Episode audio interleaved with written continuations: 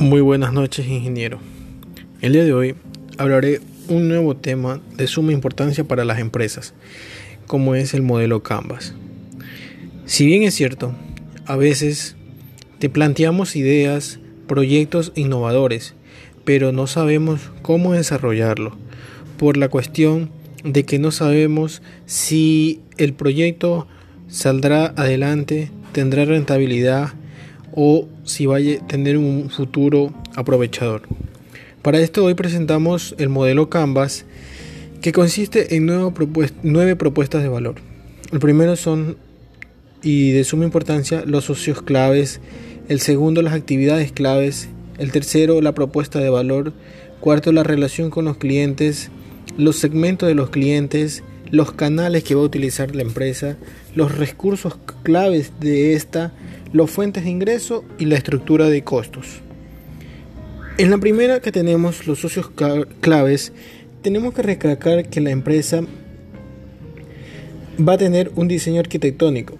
Entre ellas van a estar las agencias de marketing y las empresas de bienes raíces e inversionistas. En las actividades claves vamos a nos presenta una propuesta de valor. En ella estará la instalación de un sistema domótico y mediante canales se crearán convenios con distintas empresas que permitan llegar a los clientes. En nuestro tercer punto de importancia tenemos la propuesta de valor. Una propuesta presentada por nuestra empresa de constructora es mejorar la gestión de las actividades dentro de una propiedad.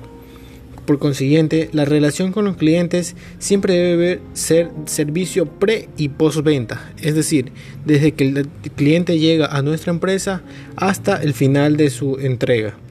En el segmento de los clientes tenemos que las personas van a ser entre 25 y 80 años. Es un promedio en el cual las personas deciden construir o realizar algún tipo de construcción. Los canales que vamos a utilizar va a ser empresas de compra programada y empresas de bienes y raíces, siempre firmando contratos y convenios para el bien de ambas, de ambas empresas.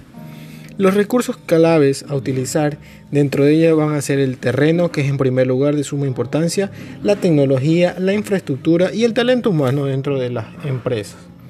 La estructura de costo está detallada por obtener los productos a menor costo a los proveedores, es decir, hacer un estudio qué proveedor nos brinda el mejor servicio a menor costo. Y la última fuente es el de ingresos, que va a ser por medio del efectivo, mediante seguro social del Estado, créditos con bancos, convenios con empresas de compra programada y de bienes raíces.